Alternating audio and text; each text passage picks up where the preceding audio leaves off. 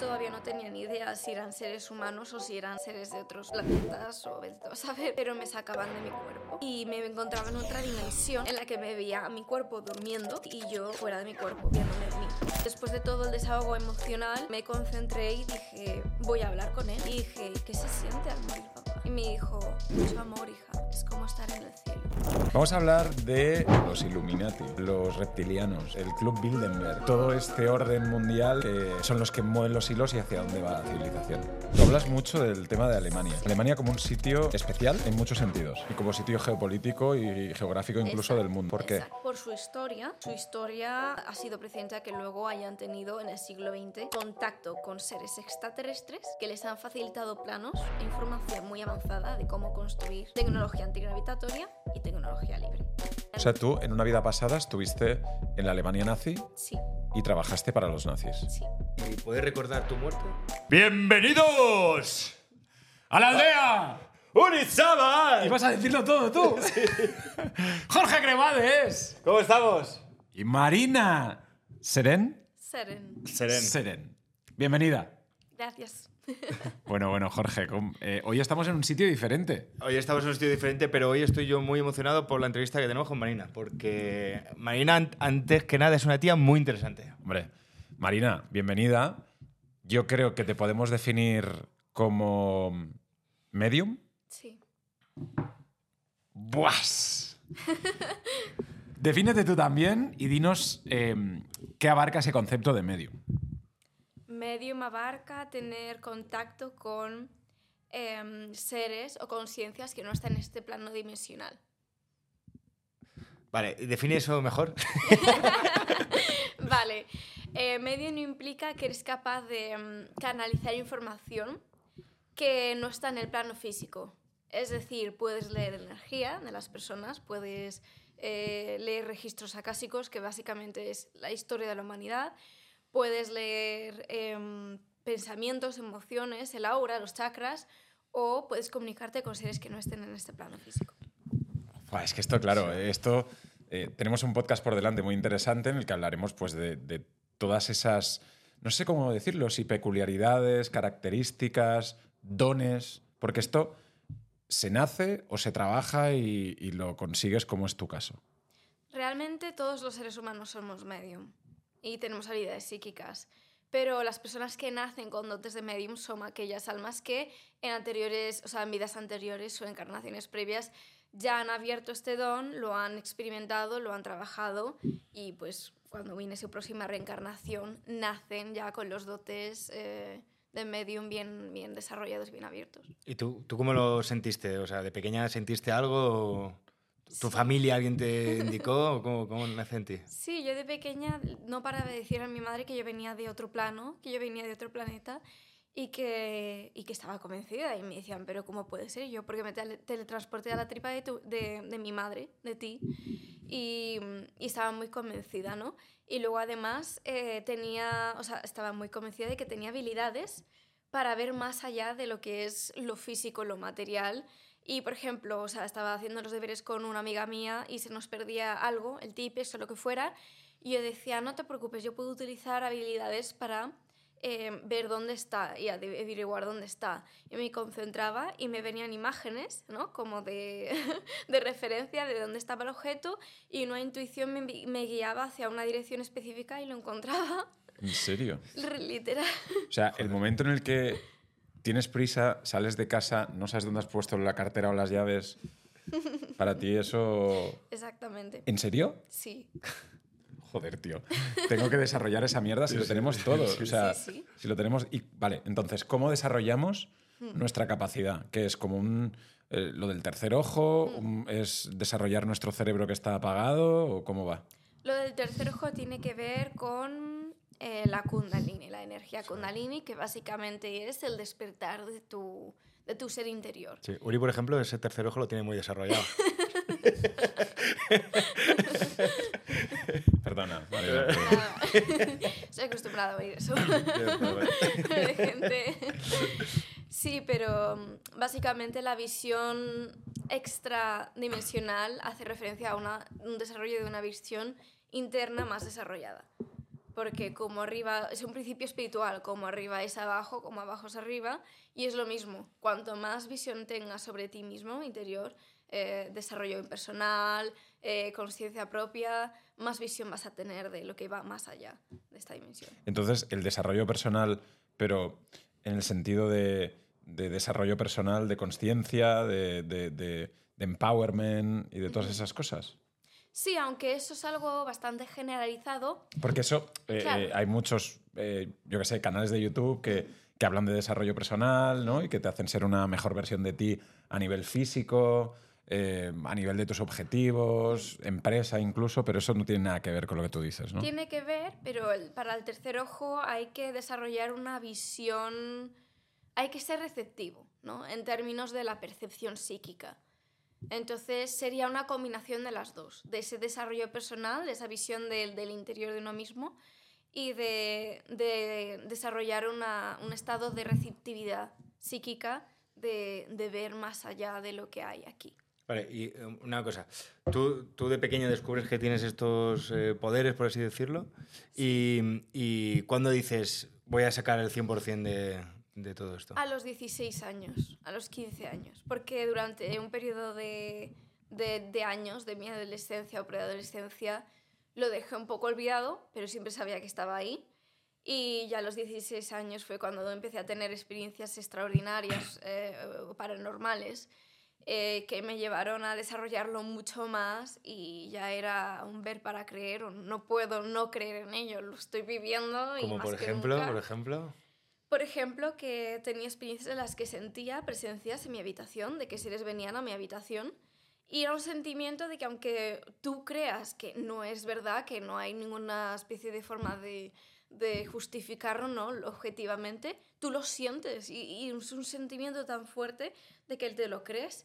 Y luego... Pero, sa- perdona, una, una, una- claro, ¿una presencia física o una presencia física humana o, no sé, paranormal o extraterrestre? Bueno, el término físico abarca todo, porque todo lo que, aunque no sea material, todo es físico, todo existe en el espacio-tiempo. Te refieres a material o no material, ¿verdad? Claro. No, incluso eh, humano o, o alienígena. Hmm, Bueno, claro, en este caso yo todavía no tenía ni idea si eran seres humanos o si eran seres de otros planetas o a saber, pero, pero me sacaban de mi cuerpo. o sea, conscientemente me sacaban de mi cuerpo y, y me encontraba en otra dimensión en la que me veía a mi cuerpo durmiendo y, y yo fuera de mi cuerpo viéndome dor- dormir. Pero no te daba miedo. Es que me recuerda todo un Uf. poco a películas de miedo, ¿no? Hombre, claro. Sí, sí, obviamente me dio muchísimo miedo. Y entonces eh, no hubo un momento de decir, oye, esto lo tengo que parar o voy a Sí. indagar más. O... Sí, hubo un momento en el que quise parar y empecé a frenar, a frenar esas experiencias como pude, intentando mantenerme despierta durante horas, durante la noche. O sea, sin dormir por, por miedo, ¿no? sí, sí, sí. Entonces, bueno, ya llegó un momento en el que dije, bueno, no, puede que no me pase nada.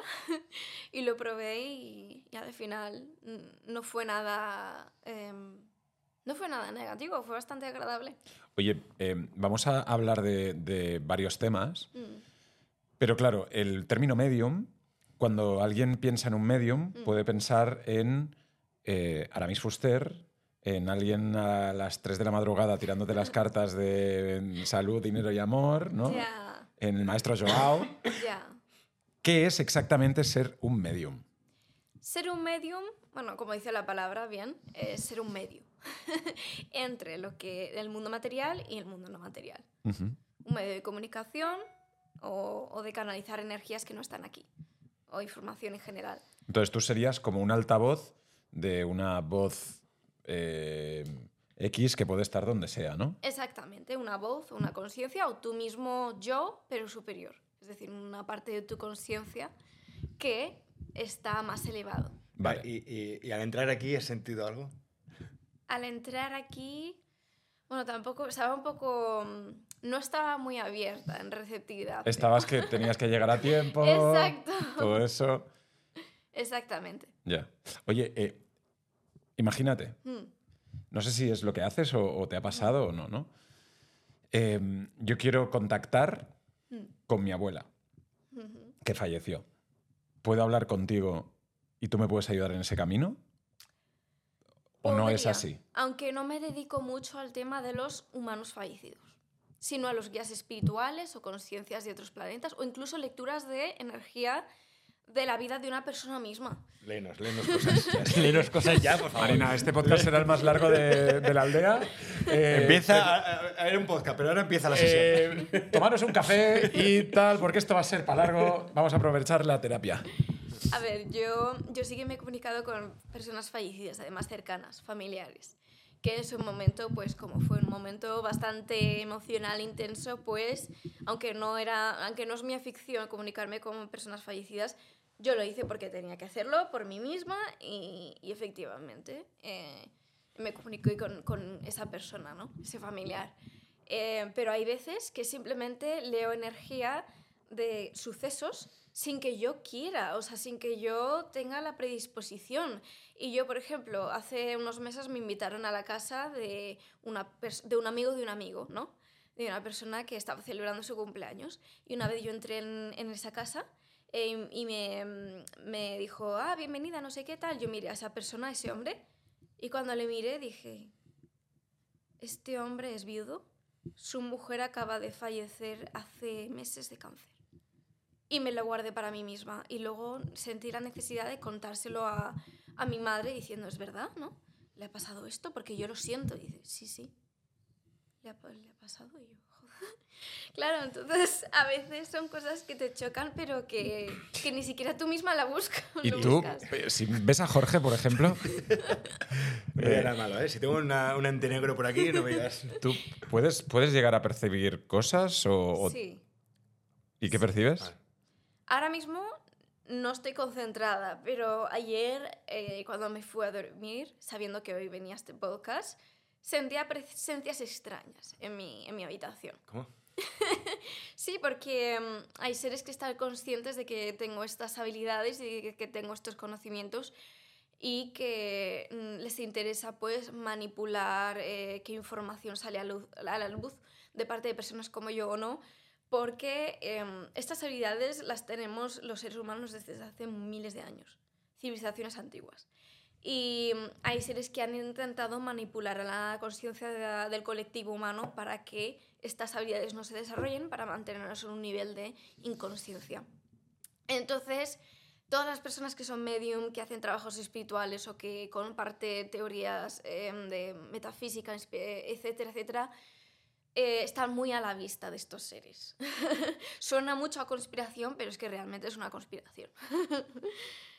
entonces, Y entonces, a ver, entonces tú sentías presencias Sí. en tu habitación que, que era algo para el podcast, ¿no? No de nosotros. Claro, específicamente les interesa saber a cuánta gente va a llegar mi información, cuánta gente va a abrir su mente, a explorar estos temas, porque no es algo que a algunos seres específicos le interese. Ok. Eh, entonces no es tu cometido que la gente eh, trabaje más este, este plano o que crea más en esto o que, o que un poco investigue más en estas, en estas situaciones, sino que tú lo que haces, como decías antes, es ser una- un canal, una- un medio ¿no? para, para, esta, para esta gente. Pero no tienes que ir divulgando todo esto, ¿no? A ver, a mí me gusta divulgarlo. Sí. Lo que pasa es que hay personas en mi mismo domo, ¿no? O mi campo de, de trabajo en que tienen esa obsesión de intentar convencer a las personas de que esto es verdad y de que tienen que despertar y que todo el mundo tiene que hacerlo ahora.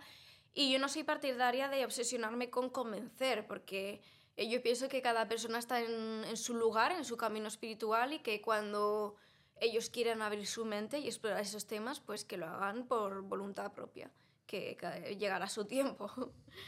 Oye, yo tengo una, una historia personal que me gustaría compartir con vosotros, con la gente que está escuchando y viendo el podcast. Eh, yo tenía 15, 15 años y un amigo mío de mi pueblo me contó una historia. ¿no? Él, él le pasó esto y es algo que además es, es público entre todos los amigos, entre el pueblo, todo el mundo lo sabe y es, y es así. Él un día se despertó y había tenido una pesadilla en la que sus padres fallecían. Entonces él se despertó mal, era un, era un chaval llorando, entonces se fue corriendo a, su hermana y le dijo, he, soñado esto, que los papás se morían en un accidente de tráfico. Entonces ella se quedó mirándole y le dijo, yo también. Habían soñado lo mismo. Esa tarde, sus padres fallecieron en un accidente de tráfico. Y mm, a partir de entonces él eh, tuvo que estar en un proceso de- bueno, eh, entró en como una depresión. eh, Pensemos que era un chaval, tenía 14, o 13 o 14 años y, y- y no supo cómo canalizarlo muy bien. Ahora está perfecto él, pero, pero en ese momento lo, lo pasó muy mal. Eso a mí siempre me, me- me quedó grabado en la mente. Eso es un poco lo que, lo que tú estás diciendo ahora. A lo mejor él tampoco, tampoco o sea, él no, no exploró ese, ese camino que tú has explorado, pero podía ser que tuviese que haberlo explorado. ¿no? Sí, efectivamente. Y cuando se trata de la muerte de una persona, algo que quizás es controversial, pero cuando una persona muere naturalmente, o por un accidente de tráfico, pero muere no por suicidio, sino porque muere por las circunstancias de la vida, realmente lo que hay que aceptar es que ese alma eh, ya había, eh, ya, ya sabía que ese era su momento de partir de ese cuerpo o de ese avatar, de, ese, de esa vida hacia otra dimensión. Entonces, cuando es algo que esa, esas almas o ese alma eh, ya lo tienen eh, integrado, ya saben qué va a pasar, etcétera, etcétera, es todo un contrato, ¿no? Y, y- va a suceder y lo saben desde un nivel superior de conciencia, obviamente, no desde aquí. Eh, muchas veces esas partes de su conciencia intentan comunicarse con personas, sus personas más cercanas de alrededor, para advertirles de que va a pasar y, y, que, y prepararles emocionalmente. Con lo cual, a veces es, es por eso por lo que pasan estos. este- Es muy este bestia tipo de- ese, Sí, sí. ¿Y a ti eh, te ha servido alguna vez de poder avisar a alguien o algo? Oye, que tengo un tal sentimiento.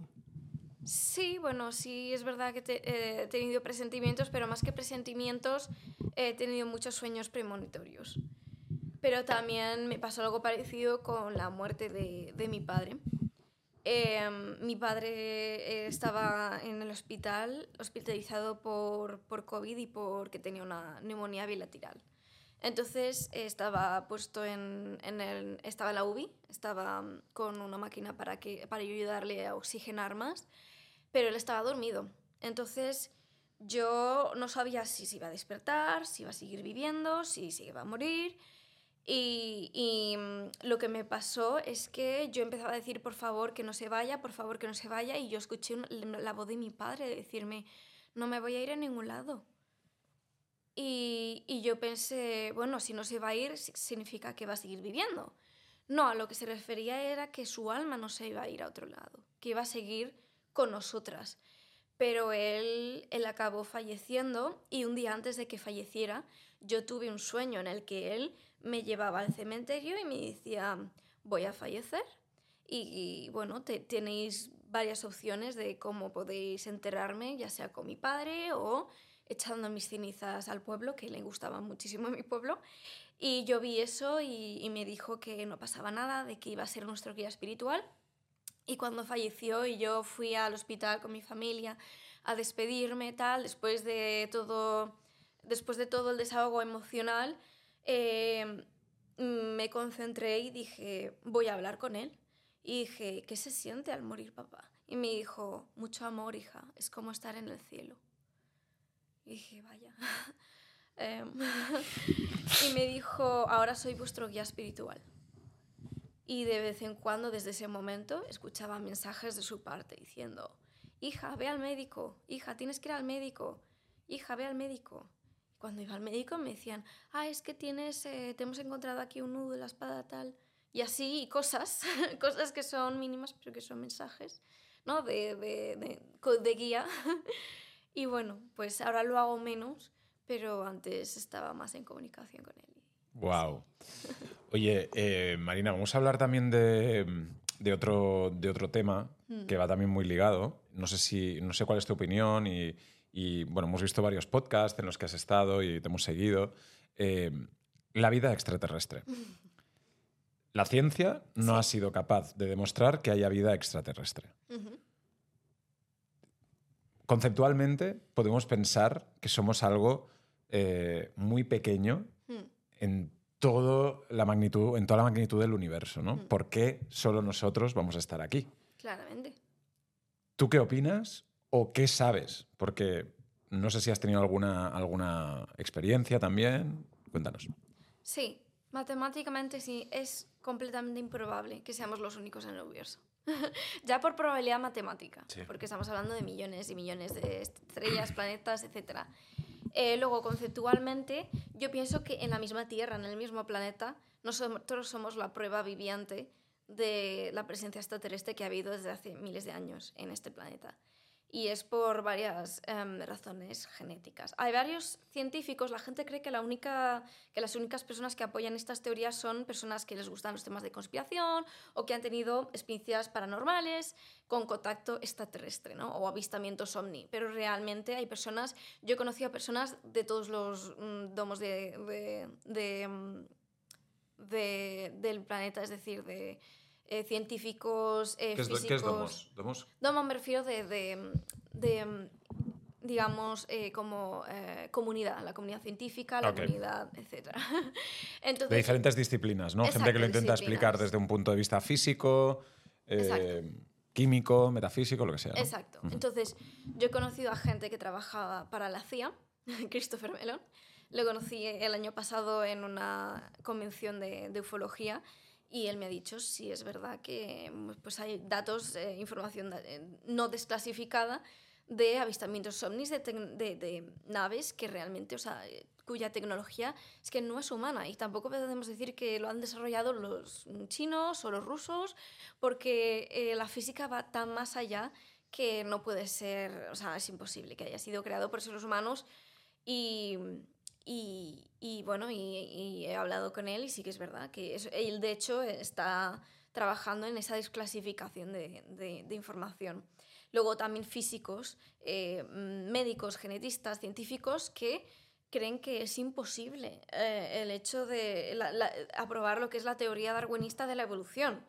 Eh, porque cuando se hace un cambio evolutivo genético, siempre va a ser adaptativo al medio y siempre va a ser para defender que el promedio de supervivencia se mantenga en un nivel estable, para que una especie no llegue a la extinción.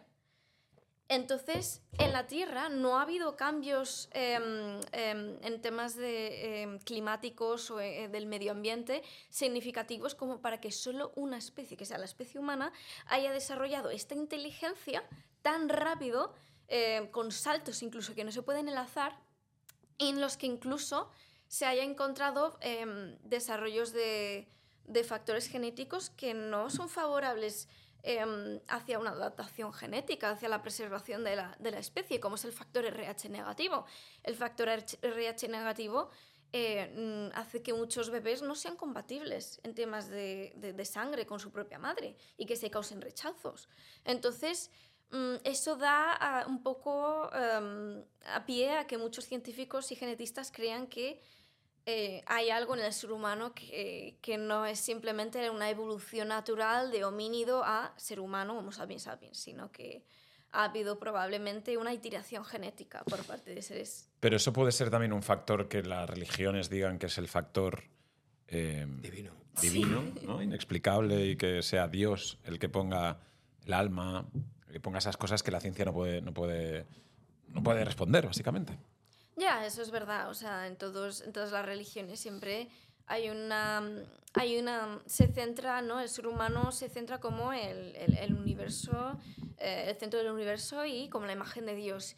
Y yo digo, bueno, vale, puede ser tu creencia, pero el ser humano al final y al cabo es una conciencia. Igual que un animal, igual que una planta, igual que muchos otros seres vivos. Entonces, ¿por qué el ser humano? Y no otros, otros seres vivos. Entonces yo allí es cuando creo que realmente toda la conciencia es divina, toda la conciencia tiene un origen divino y de Dios. Eh, O sea, tú crees en Dios. sí, creo en un Dios, pero no en el Dios de la religión o de la Biblia. eh, Jesucristo, Buda o... No, creo Alá. que sí, creo que Jesucristo, Buda y todos estos personajes son como arquetipos eh, o avatares ¿no? de eh, divinos que representan eh, facetas divinas, cualidades divinas y que vienen aquí a la Tierra como un avatar para liderar y para mostrar ¿no? el camino hacia la divinidad, hacia convertirse en algo, alguien que está más eh, en- eh, integrado y alineado con lo que es divino y con lo que es Dios. Bueno, pues muy bien. Jorge, estás muy, muy... Estoy aquí escuchando, estoy escuchando muy bien todo, la verdad. O sea, es que te surgen muchas dudas y muchas cosas que, que profundizar, ¿no? Hombre, yo creo que una de, la, una de ellas es el, el, el hecho de, de también qué, qué opina tu entorno, ¿no? Mm. Porque tú lo explicas de una forma fantástica y se te ve una chica normal, de Madrid, pero mucha gente podrá pensar que Sí. lo que estás diciendo no tiene ni pies ni cabeza Mm. o que esté flipada o todas esas cosas. ¿Qué le puedes decir o qué, o qué te has encontrado también con todo esto? ¿no? ¿Has tenido que luchar por demostrar tu- tus vivencias, tu verdad o, o no? Sí. y lo hice con mucha gana y lo hice y me sentó muy bien. Yo estuve hospitalizada em, por ansiedad general, porque tuve un episodio muy grande de ansiedad general. Y bueno, en ese, en ese centro, en la López Ibor, yo me acuerdo que yo dije, yo soy medium y yo soy psíquica. Y al principio la gente dice, claro, eh, por eso es lo que estás, ¿no? porque piensas en cosas, tienes paranoias y yo no, no. Em, yo estoy aquí por ansiedad, pero puedo, o sea... Es que te, te digo que la historia que te he contado de mi Sí. amigo está en una ansiedad increíble y, tu- y le tuvieron que, que medicar con eso porque él tenía ansiedad, in- pero brutal. Claro, porque obviamente al principio es un shock, hay que... Hay que trabajarlo. estos, claro, hay que trabajarlo. Entonces yo me acuerdo que mm, vino una chica y su acompañante o su visitante y se estaban como riendo de mí, en plan de, sí, estás medium, estás psíquica, jaja, qué risa, ¿no? A ver, muéstranos que eres medium, tal. Mira, esta es mi amiga, a ver, a ver qué le puedes leer, mira, muéstranos. Y se estaban como cachondeando y digo... Y yo empiezo a verla y digo, "Hmm, a ver qué puedo ver de tu vida privada. Y digo, me concentro y digo, vale, eh, tienes un pueblo y veo que hace poco has tenido una relación con una persona de tu pueblo. Y puedo ver que esa relación ha durado unos meses y veo que hay como conflicto. Es decir, veo que has eh, acabado, tú terminaste esta relación, pero este chico no quería que terminaras esta relación. Este chico, de hecho, te está pidiendo volver con él y de hecho te, di- pienso, te dice algo, te dice como que, como que quiere paz. Y de repente las dos, o sea, se levantan del asiento, empiezan a gritar la una a la otra diciendo, te juro que no le he dicho nada, te juro que le he dicho, no le he dicho nada, tengo los pelos de punta, no le he dicho nada, te lo juro. Y dice la chica, "Eh, c- ¿cómo sabes eso? Me acaba de pasar ahora mismo, eh, todo eso es cierto, pero es que no solo todo eso es cierto, es que literalmente, literalmente el chico me ha dicho, quiero, paz. paz. Joder, tío. Claro, entonces se montó una cola de personas diciendo, por favor, léeme, léeme cosas sobre mi vida y a cada uno le iba diciendo cosas muy profundas de su vida, de su pasado, no ambiguas, de tú tienes un trauma, eso es muy ambiguo, ¿no? Cosas muy específicas. Y la gente, eh, vamos, vamos, o sea, flipando. Y eso, Marina, te, o sea, ¿podrías hacerlo con uno de nosotros dos así fácil? ¿Necesitas un proceso? Así fácil. Así fácil no, porque realmente depende de mi estado de ser, de si estoy más concentrada, de si estoy más en un estado meditativo. Ujú. ¿Y rollo, rollo futuro? Te- No creo en las lecturas del futuro. Creo que existen probabilidades cuánticas. Creo que existen ondas de mayor probabilidad cuántica y ondas de menor probabilidad cuántica. Y que las que tienen mayor amplitud son las que tienen mayor probabilidad de manifestarse y las que tienen menor amplitud no. Y por, por lo tanto son menos probables. Y que las que dicen que leen el futuro están leyendo las mayores probabilidades de manifestar en esta realidad física Ya. pero que no es algo que está ahí eh, dado, que no es algo que hay que dar por hecho como que va a pasar. Y por ejemplo, eh, una tragedia o donde haya mucha gente que vaya. El COVID. ¿Tú Mm. podrías sentir algo de. ¿Se viene algo? Hmm, Depende, depende de si conectas con el colectivo bien o no. Em, yo a veces he sentido que algo iba a pasar, pero claro, no, no deja de ser algo ambiguo, ¿no? Pero... O las Torres Gemelas, algo así. ¿Cómo? Las Torres Gemelas, digo. Por Ah, ejemplo. no, bueno, yo pienso que todos esos temas de Torres Gemelas o, o, mm, pienso, o el COVID mismo, yo pienso que ya se va hacia el plano de las teorías de la conspiración, de grupos de sociedades secretas que precisamente eh, trabajan para, para manifestar esos eventos. Vamos a hablar de eso también.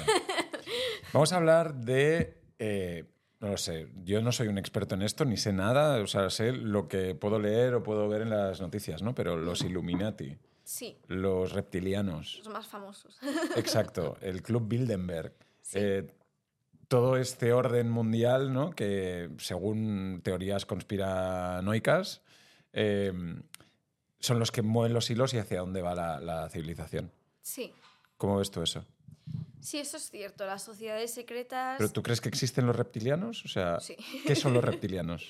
Los reptilianos son eh, seres extraterrestres que en vez de tener forma humanoide tienen forma reptiloide. Vamos, como si un reptil animal hubiera evolucionado en vez de humano, pues a reptiloide, ¿no?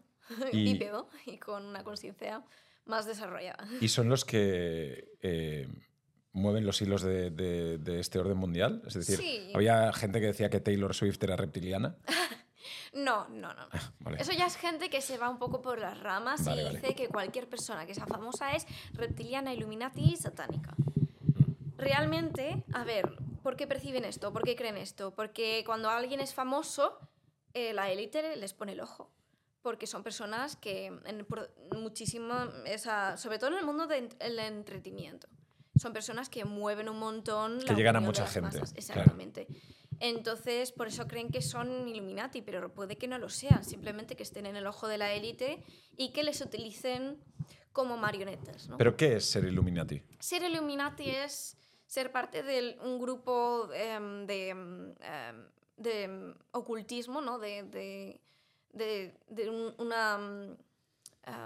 Logia. Sí, una logia masónica de conocimiento ocultista que eh, tiene orígenes mm, mm, que llevan incluso muchos miles de años, pero que hace poco se reinstauró en el año, no sé si fue en el 1600 algo en el 1700 algo, y, y que se restableció en, en Baviera, por eso se llama los Illuminati de Baviera, los Iluminados de Baviera.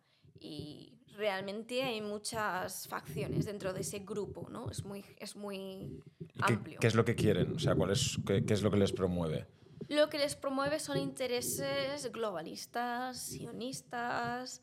em, quieren básicamente utilizar políticas globalistas para que una nación pierda su soberanía, el individuo también, eh, desintegrar la familia, todo lo que em, forma parte de la identidad del individuo, porque ahí reside el empoderamiento de, uno mismo y de un grupo y de una nación, y etcétera. Para que básicamente no tengamos ningún poder, no haya ningún, sistema fractal ¿no? de, de- de reparto de poderes y seamos como una especie de em, colmena de abejas, donde hay una reina abeja, que son ellos, y los demás somos trabajadores, trabajadores, y somos iguales, y no somos igual de ricos, como el comunismo dice, sino igual de pobres. Con lo cual, por eso tiene muchos intereses globalistas en el ámbito político y en el ámbito espiritual, quieren que seamos estúpidos. Quieren que seamos gente que no tenga ni idea de cómo eh, empoderarse a sí mismo, de tener el libre albedrío, de, de tener esa soberanía y de no conocer temas eh, de espiritualidad oculta que nos pueda facilitar llegar a un potencial mayor como ser humano. Y eso, por ejemplo, en España hay Illuminatis. En todo el mundo. en todo el mundo. No está centralizado en ninguna nación específica. Yo puedo ser un Illuminati. Ahí. ¿Se puede, se puede, No. ¿se puede acreditar? No, de hecho, la Bueno, gente... Jorge, de- de hecho, Jorge, y no, o sea, podría ser una persona que llega a mucha gente, que, Sí. tiene, que tiene popular, con, con una con algo que los Illuminati pues digan, ostras, este tío, pues queremos que sea parte nuestra y raparle la barba y la cabeza.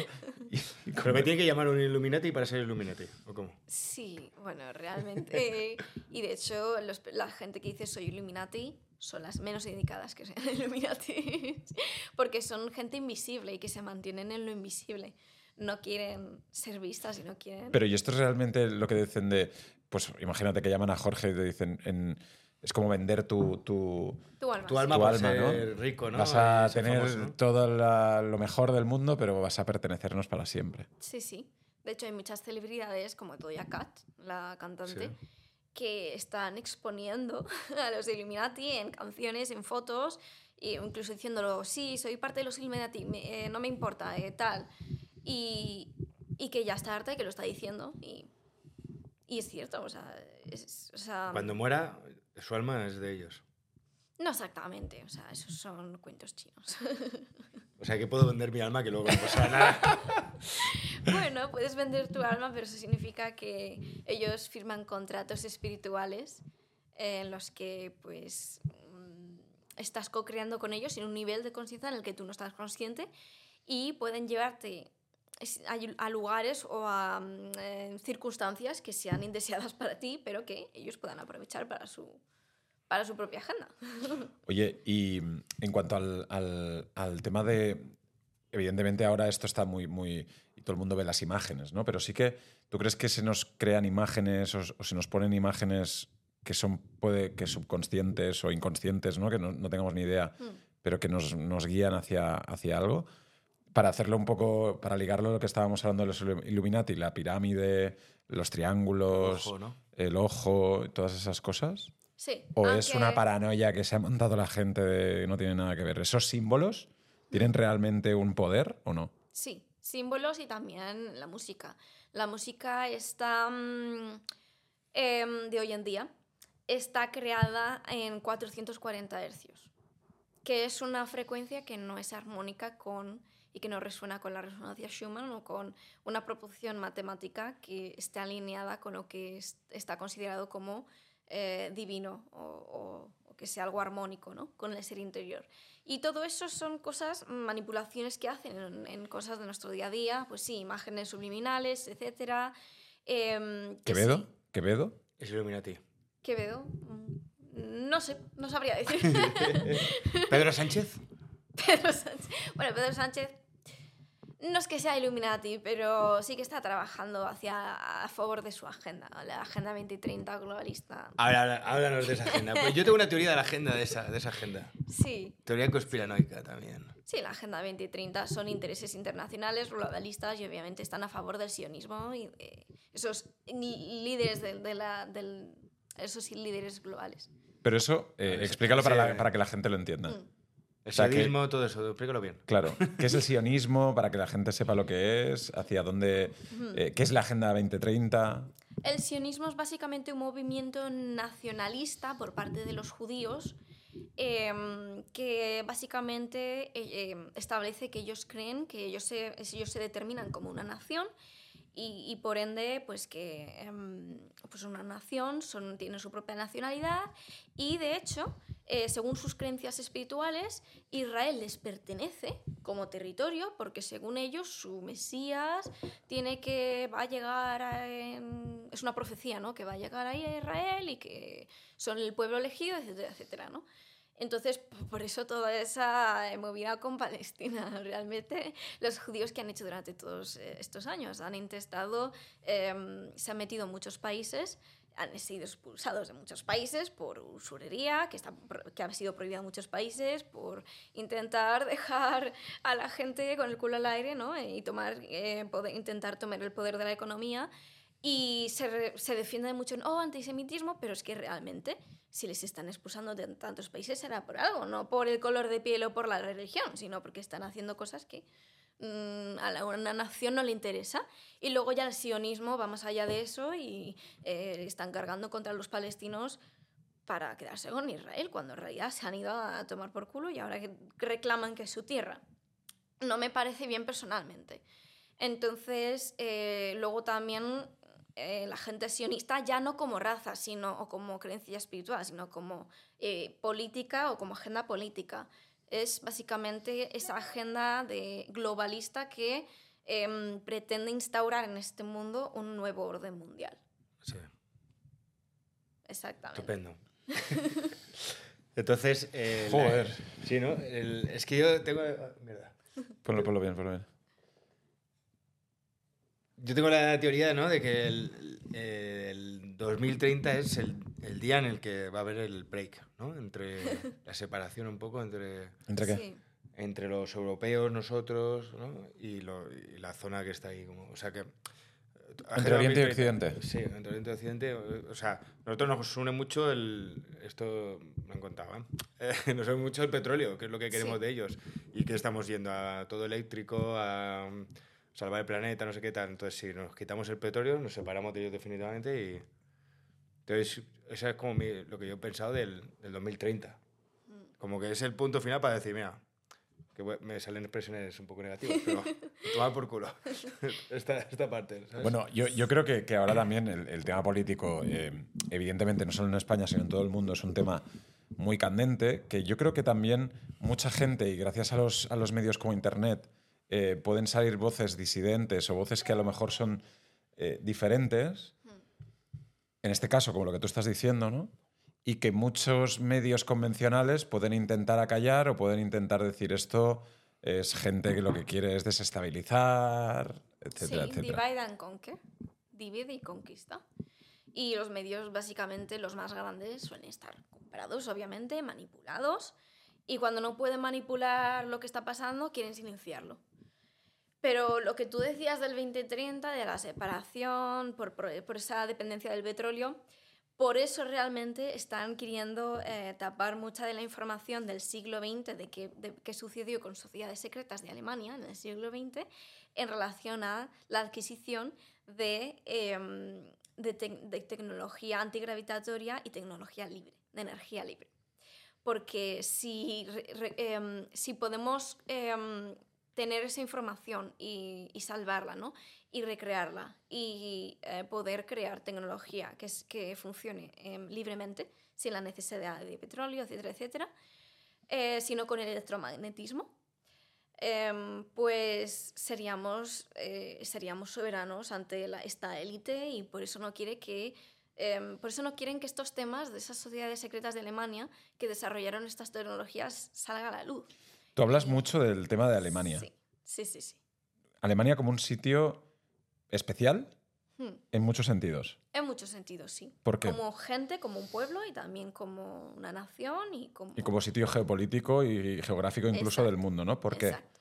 ¿Por qué? ¿Por, por, por lo que han descubierto? ¿Por lo que ha pasado? ¿Por...? por su historia y su historia am, ha, ha sido precedente a que luego hayan tenido en el siglo XX contacto con seres extraterrestres que les han facilitado planos e información muy avanzada de cómo construir tecnología antigravitatoria y tecnología libre. Y de hecho, eso es algo que se, se discute mucho. eh, y es que muchos de los avistamientos ovnis ya no es que sean de seres extraterrestres, es que son de una civilización alemana que se ha eh, declarado, que se ha hecho independiente de esta, de esta sociedad, de esta civilización.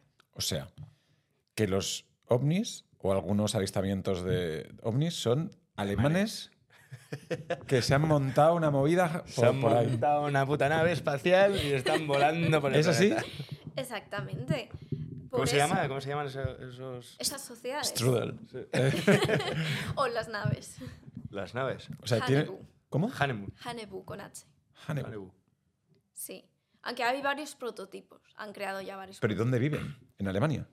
¿O viven en un planeta? no. Donde quiera. Ellos, eh, a partir de 1945, juicios de, de Nuremberg, etcétera, etcétera, eh, muchos de ellos, incluso dentro de ellos, tenían conflictos y decidieron separarse. Muchos se fueron a otros sistemas solares a visitar los seres con los que habían establecido contacto. em, que esa es la sociedad abril de, que- de la que yo fui parte en una vida pasada, por eso tengo este conocimiento. Y esa pinta Em, alemana, ¿no? sí. Entonces, em, sí, eso es uno de los lugares a los que se fueron. Y otro de los lugares a los que se fueron fue a la Antártida, la que por eso es un lugar eh, prohibido. El, mm, el mundo dirá que está prohibido ir allí eh, y solo para fines científicos, de exploración científica, por un tratado de paz. Mentira. la razón por la que no se puede ir a la Antártida es porque ahí hay bases eh, de, de nazis, de nazis refugiados que tienen su propio, eh, su sus propias instalaciones militares con sus naves, sus aeropuertos y viven allí eh, porque escapa- escaparon, escaparon después de perder la guerra, la Segunda Guerra Mundial. Pero, pero a ver, entonces, eh, eh, o sea, la- yo no tenía ni idea. No se puede ir a la Antártida. No.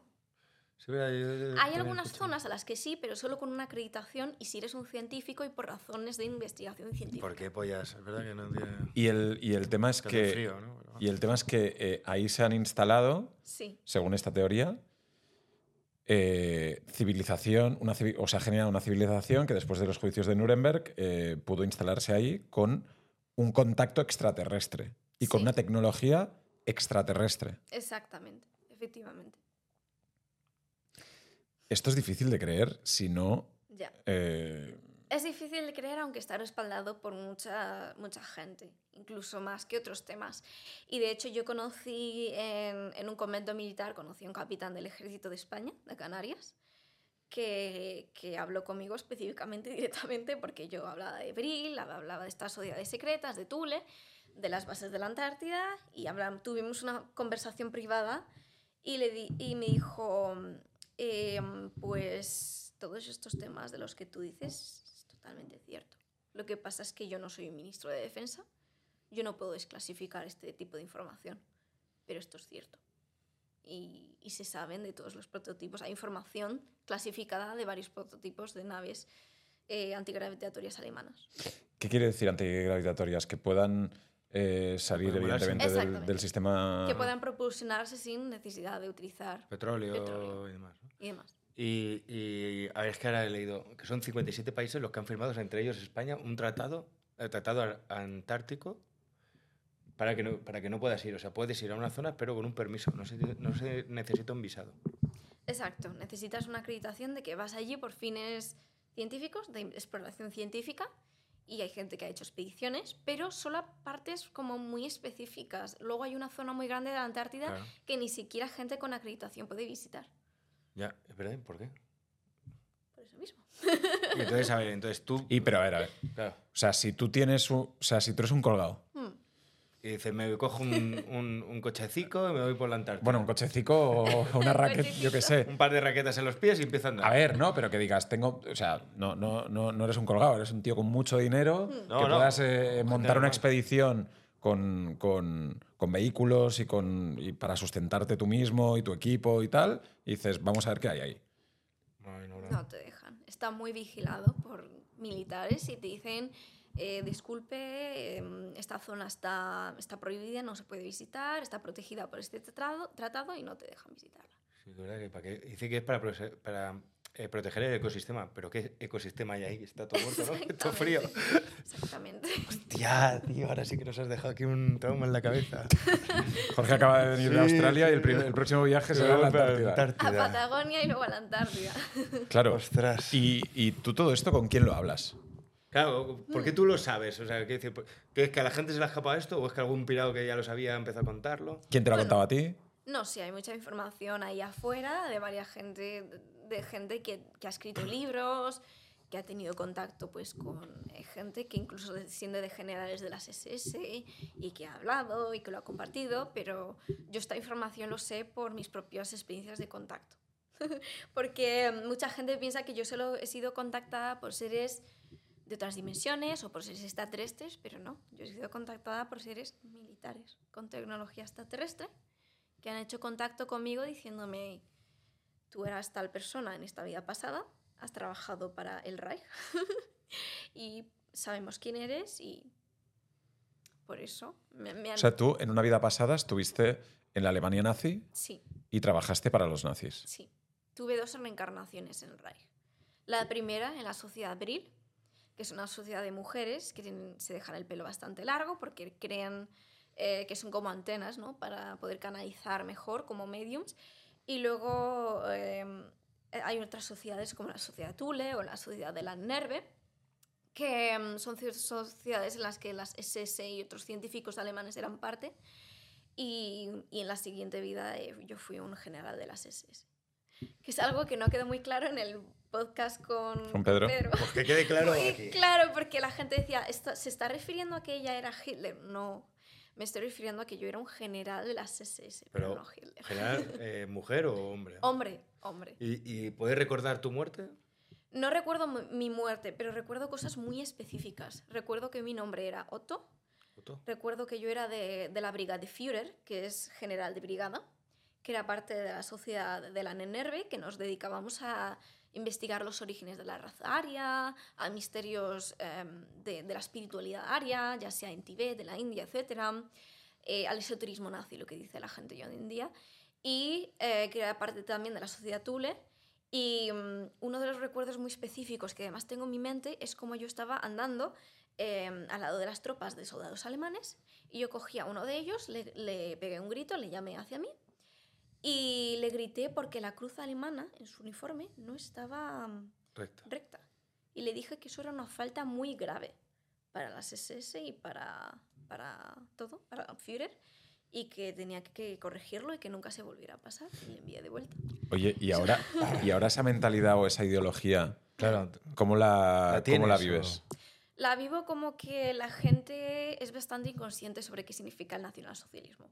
Cuando yo digo me gusta el nacionalsocialismo y pienso que es una ideología bastante buena, la gente piensa, uy, nazi, uh, fascista, nazi, em, racista. ¿Tú lo eres? No. Entonces, yo quiero aclarar que el, na- el nacionalsocialismo es una ideología, como puede ser el socialismo internacional, o el comunismo, o, o cualquier O el otra liberalismo, ideología. Es una ideología. Entonces, no estamos hablando del Partido Nacional Socialista de Alemania del siglo XX, no estamos en Alemania, no estamos en el siglo XX. No estamos cual- hablando de Hitler. Exacto. Es decir, ¿tú estás en contra de Hitler? Yo todavía estoy investigando, em, pero públicamente no hablo de Hitler, ni a favor ni en contra. Pero obviamente no, no, soy, no estoy a favor de ninguna, eh, de ninguna apología hacia, ni- hacia eh, crímenes de guerra, hacia em, holocaustos, etcétera, etcétera. Pero eh, yo todavía estoy investigando qué pasó en aquella época porque yo fui parte de, de eso. Entonces quiero investigar porque fui parte de eso, eh, qué es lo que realmente apoyábamos y porque no todo es blanco y negro. Y, y obviamente no apoyo la violencia, pero luego hay otras partes que quiero rescatar y que quiero informarme. Pero yo cuando digo que soy nacionalsocialista, no, no me refiero a que soy una nazi, ni a que soy eh, racista ni antisemita en ningún, en- de ninguna manera. Eh, yo simplemente apoyo el nacionalismo, o sea, el socialismo, que es nacionalista, que defiende la soberanía nacional y del individuo, que es en contra de, está en contra del globalismo. Vale, vale. Y otra cosa. El tratado este, por ejemplo, que lo han firmado 47 países, ¿no? Eh, entre ellos España. ¿Quién, quién- ¿Volvemos a la Antártida? Sí, sí, bueno, vale, creo que es lo mismo. Pero ¿quién, ¿quién se entera de lo que hay ahí ahora mismo? O sea, quiero decir, ¿el presidente del gobierno lo sabe? ¿Del Si yo gobierno de llego- España? Sí, si yo llego... ¿Cómo puedo llegar yo a saber lo que hay ahí? Siendo español, que, Hmm. de repente llega un día y te dicen, oye, mira, ahora te vas a enterar de esto, ¿no? O- Investigando. Investigando. pero, pero, gente- pero yo no investigando, no quiero decir, alguien tendrá que saber qué cojones hay en la Antártida, ¿no? Ese alguien, ¿no? Eh, De los del tratado, no llega un punto en que tú ha- has subido tanto en este punto del país de España, de donde sea, o la Unión Europea, no sé qué, y ahora eres cap o sea, ahora eh, eh, te, te vamos a dar información.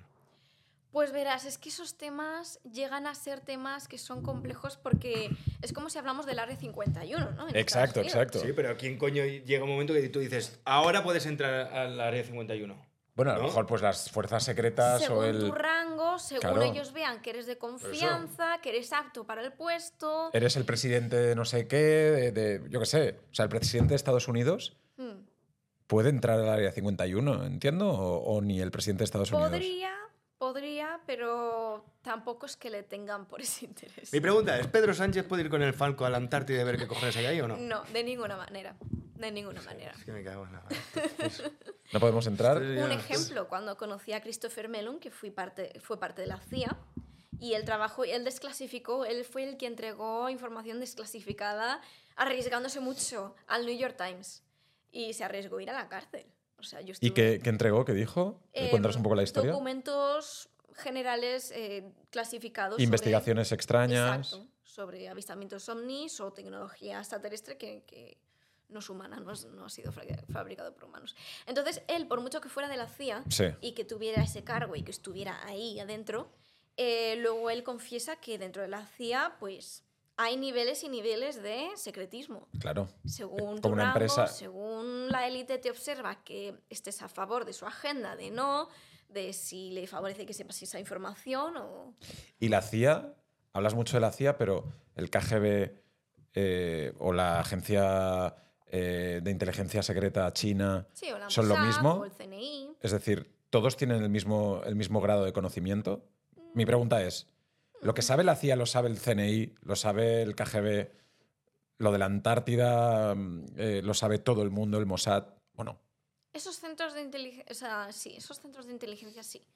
Ahora, cosas específicas ya em, tienen que luchar para recabar esos datos y esa información. Pero cosas muy generales, como que hay en la Antártida, que hay en la Área 51, eso sí lo saben la mayoría de, de centros de inteligencia. Y si ahora mismo aquí aparece un ovni, tío, pero flipante, que es de los extraterrestres. Abre la puerta y aparecen a, aquí, vemos, lo ves, a Marina y, tú y yo, Jorge, ahí tomando el café. tal, rollo, no sé, guau. lo grabamos, no sé cuánto. ¿Eso se controla? Porque quiero decir, todo lo que ha pasado y todo lo de los aliens, está, lo sabe lo del Área 51, pero un ciudadano normal no lo sabe. Uy, bueno, hay muchos militares, pilotos, que por mucho que sean del ejército, no están metidos en centros de inteligencia o no tienen cargos específicos y ellos mismos trabajando han visto, incluso pilotos comerciales, han visto avistamientos ovnis y lo han, lo han llevado a los medios, lo han llevado a, a que se investigue, a, a ministerios de defensa y, y se están investigando y muchos de ellos están hablando. Eh, Ryan Graves es un ejemplo de ellos. Y, y sí que es verdad que... O sea, hay- ¿tú crees que, que hay un movimiento aperturista hacia todo esto? Total. Y la pregunta también es, ¿llegará un momento en el que veamos todo el mundo la realidad? Sí. Es decir, que baje algo y nos diga, chicos, empieza la party. Descuentos en el corte inglés. ¡Empieza la fiesta! ¡No estamos solos! ¡Uhú! Pues eso es algo que se maneja con mucho cuidado, porque obviamente un evento así dejaría en shock a mucha gente y no ya solo es el estado eh, psicológico de las personas, sino cómo afectaría a la economía globa- eh, global y a la política global. Entonces, son temas que el gobierno ya, ya está consciente de que van a pasar, de que se está acelerando, pero quieren manejarlo de una manera que mm, hay grupos que están en contra, que obviamente quieren censurarlo porque no les favorece, pero hay grupos que están a favor de esa desclasificación y que quieren hacerlo de una manera, de un proceso en el que la gente, pues que no afecte tanto eh, en todos estos factores políticos, eh, eh, Sociales. sociales, económicos, y que quieren que se haga despacito.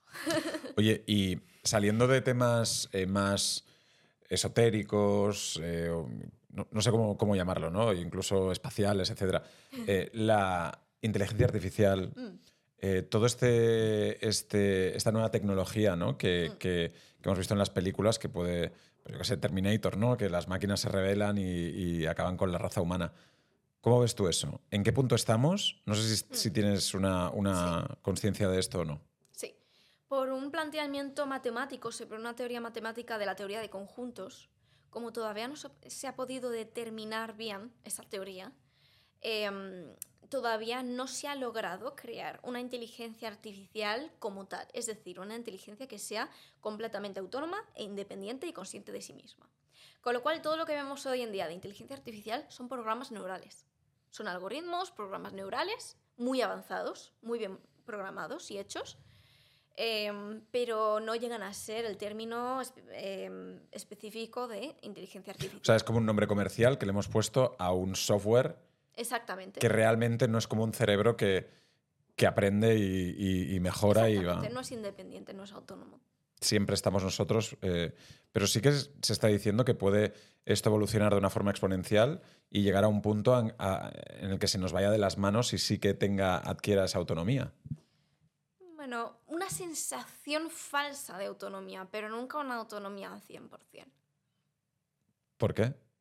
Porque Por te- hay, ese- hay- hay un, hay un algo mágico, algo divino, algo No, inexplicable que por tiene.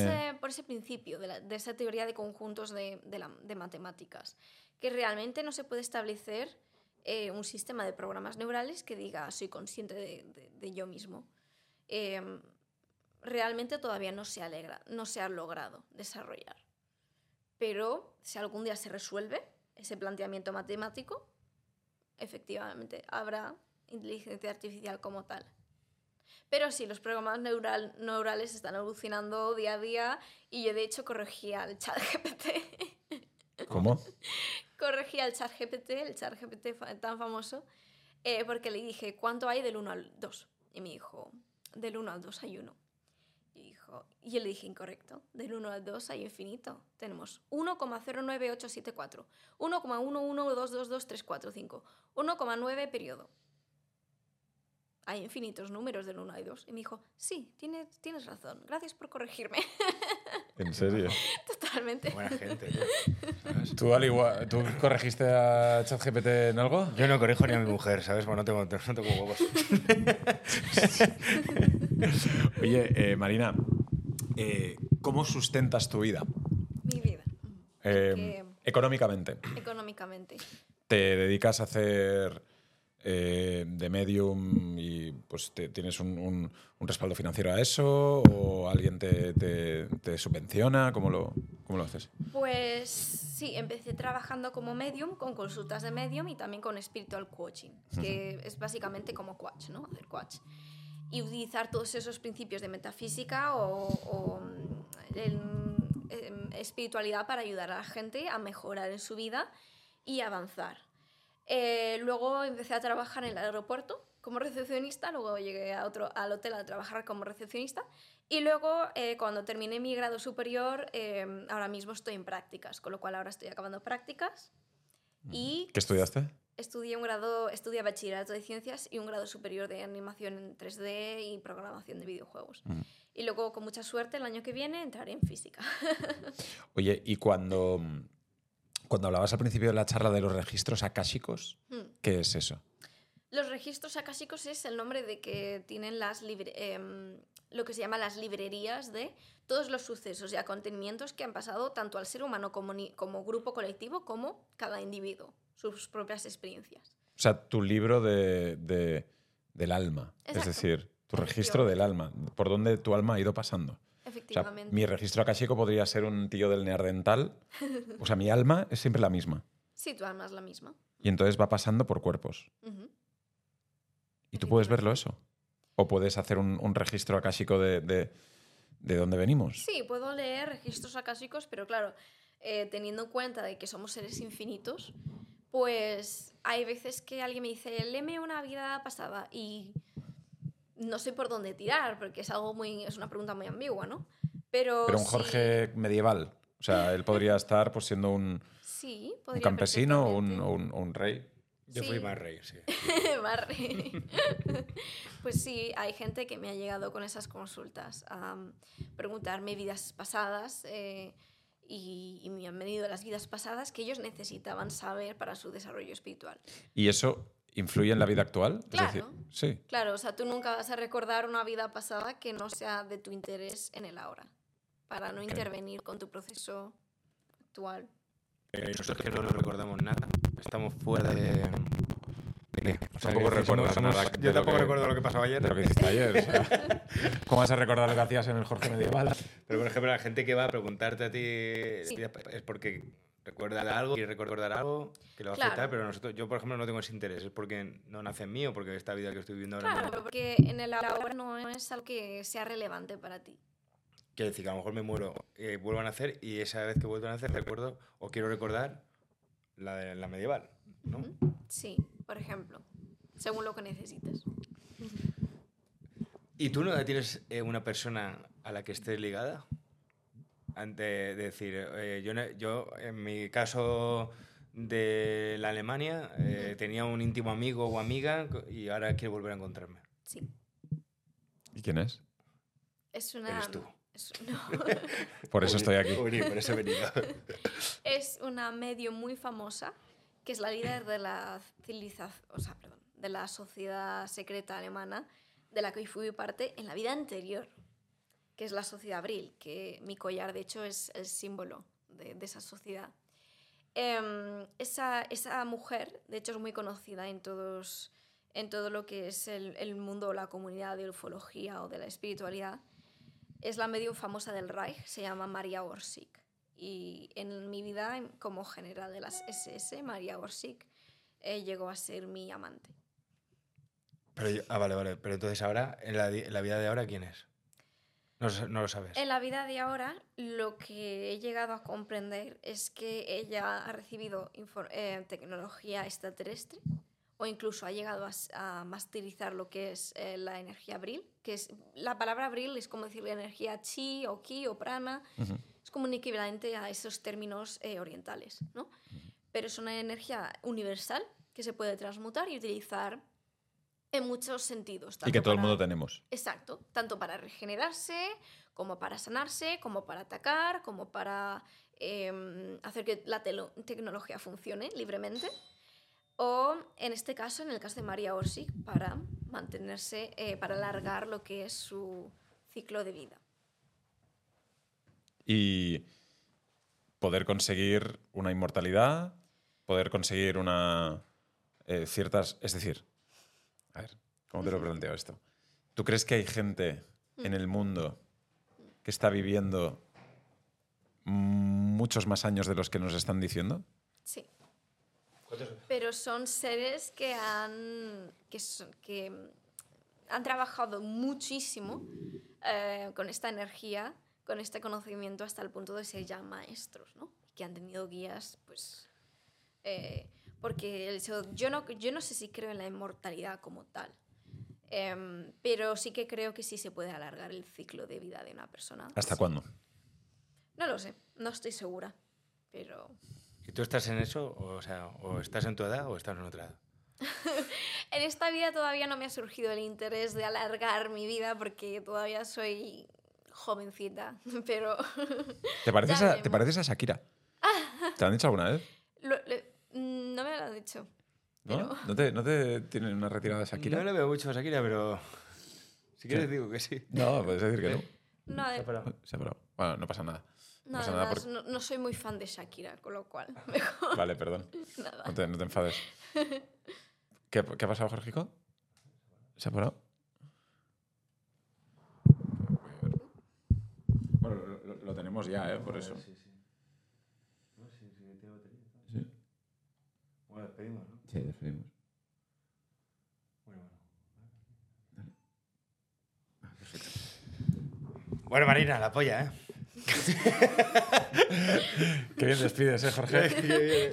Marina, ha sido un placer eh, estar aquí contigo y, y que nos contases cosas que yo sí que tengo que decirte que muchas de ellas o, o no estoy preparado para entender o aún tengo que, que investigar más o eh, creo que, que son difíciles de entender para una, para una gran mayoría. Pero si hay gente que quiere investigar mucho más, ¿qué tiene que hacer? ¿Dónde tiene que, que- que- investigar? Entiendo que en Internet, en Sí, canales... en- Internet hay muchísima divulgación sobre estos temas y creo que es la forma más, más fácil de llegar a conocer más. Pero sí, yo te entiendo porque si yo no lo hubiera vivido, me hubiera costado creerlo. Pero lo creo porque lo he vivido.